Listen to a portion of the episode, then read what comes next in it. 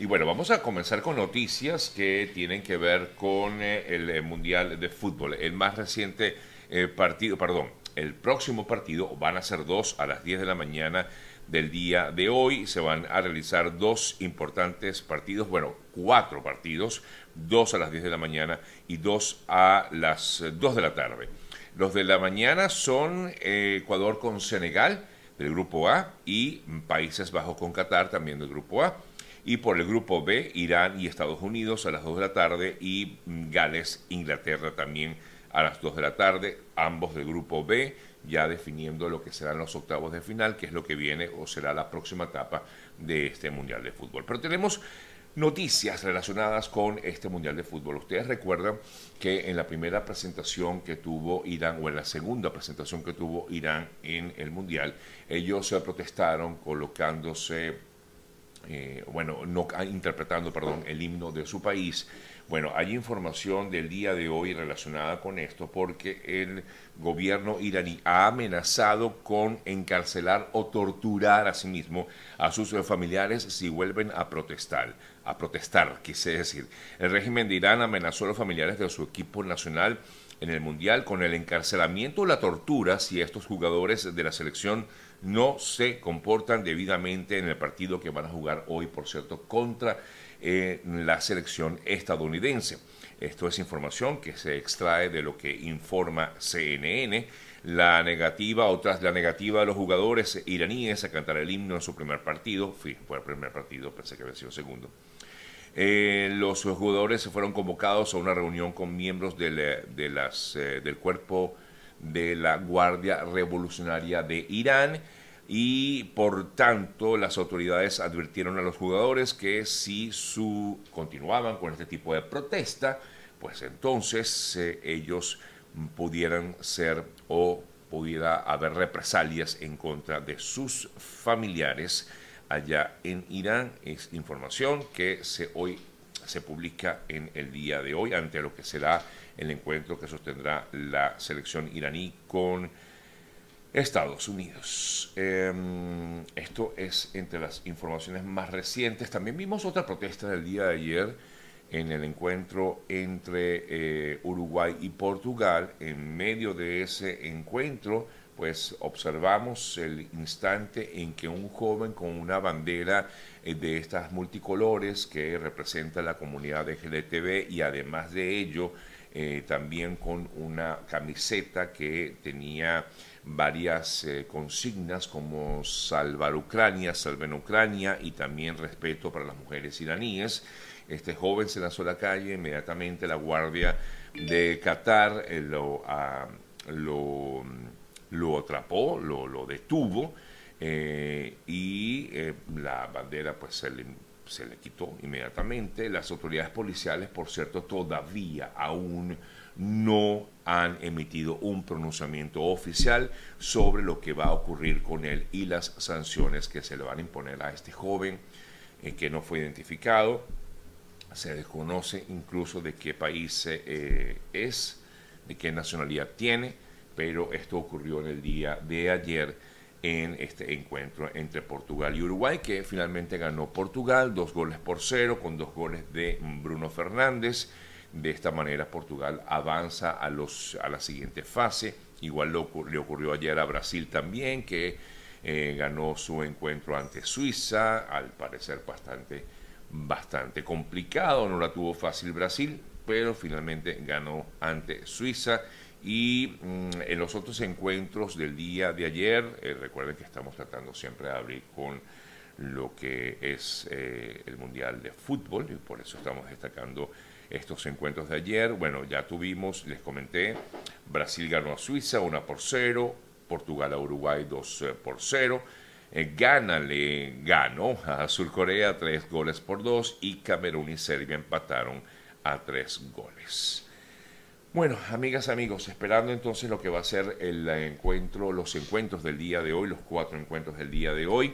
Otra noticia mm, para los eh, fanáticos de la selección de mm, Francia, el francés Karim Benzema, quien eh, fue el ganador del más reciente balón de oro, podría regresar a la concentración francesa si se llega a recuperar del todo de una lesión que lo obligó a abandonar justo antes del inicio del Mundial de Qatar y que por lo tanto no ha podido disputar, aunque Francia es, dicen, una de las, eh, de las selecciones más eh, fuertes para este Mundial de Fútbol Qatar 2022. Bien, amigas, amigos, otras noticias importantes, vamos a destacar otras informaciones. Ayer el exalcalde de Metropolitano de Caracas, Antonio Ledesma, hoy día radicado en España, pues informaba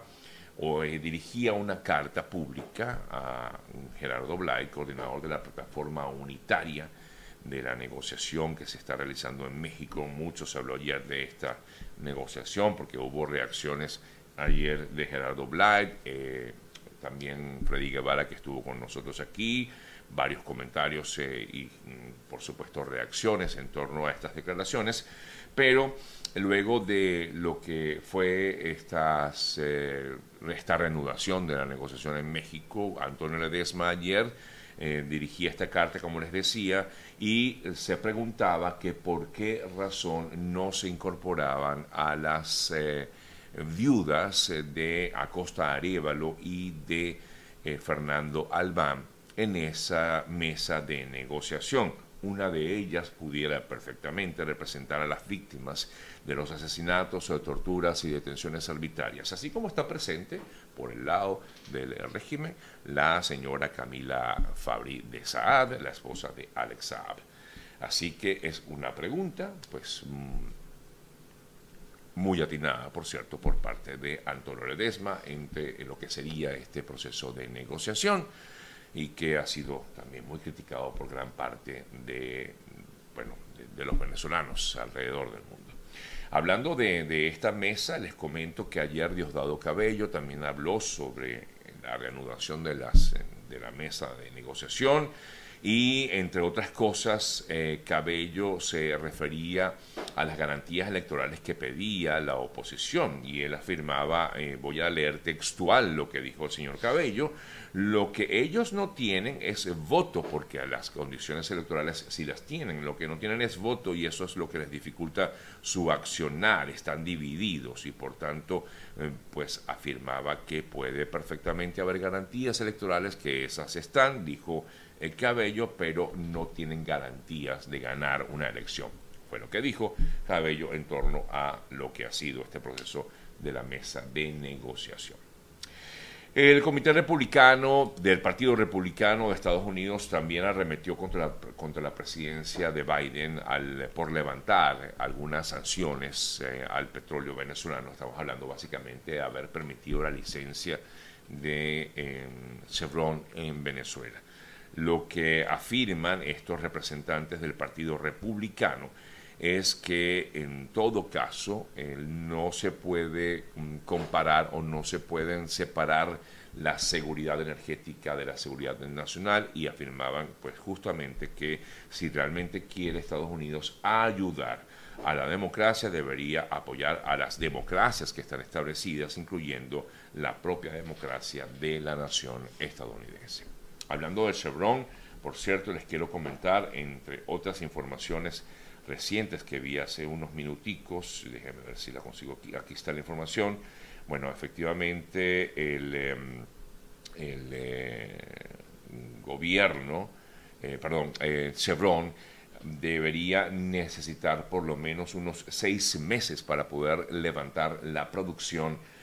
petrolera en Venezuela afirma entre otros Ángel Alvarado, quien es representante del Observatorio Venezolano de Finanzas, diputado de la Asamblea Nacional por el año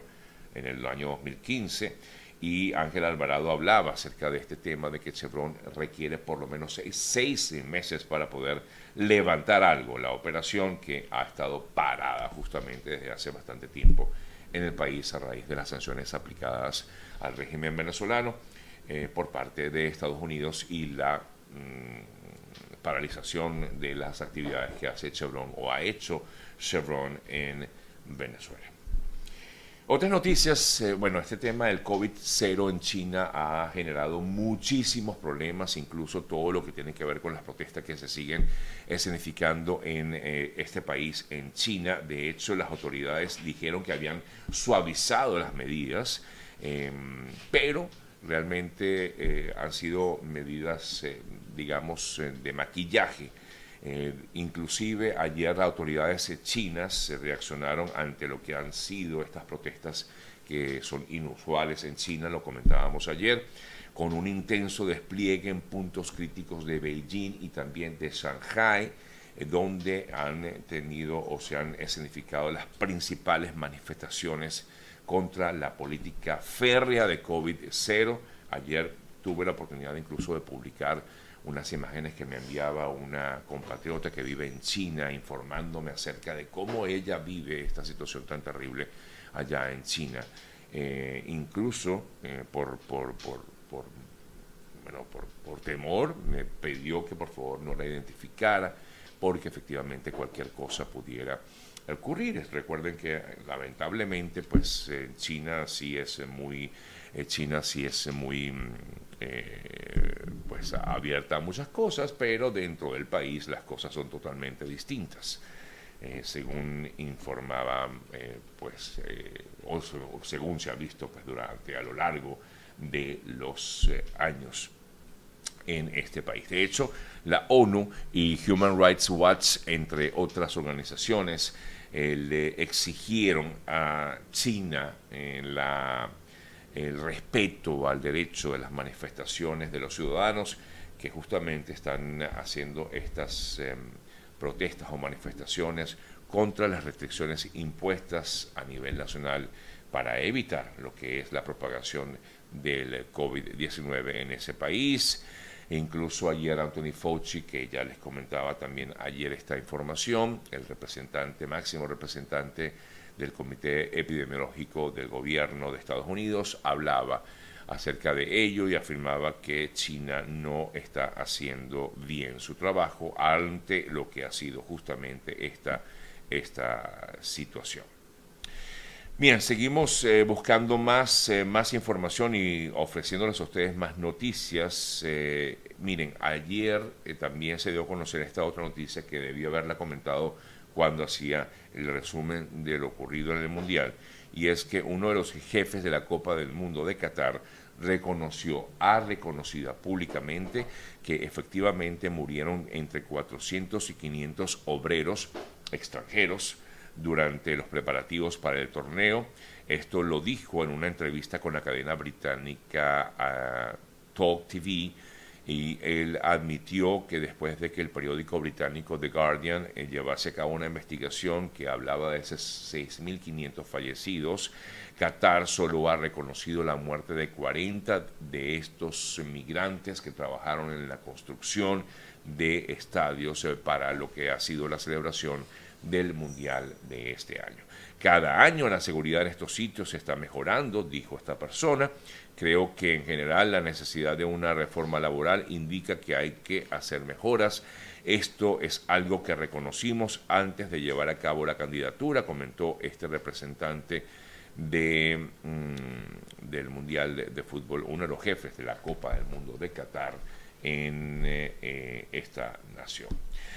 Bueno, antes de revisar más informaciones, amigas, amigos, vamos a comentarles acerca, bueno, si, eres víctima de un accidente aquí en Estados Unidos. Sabes que puedes contar con los amigos de World Law Group. Ellos están ahí pendientes de cualquier situación que tengas. Llámalos al 855-365-6755, 855-DOLOR55 o puedes comunicarte directamente con la doctora Hani Martínez Ward, arroba Hani Martínez Ward para más información. Es el equipo de World Law Group.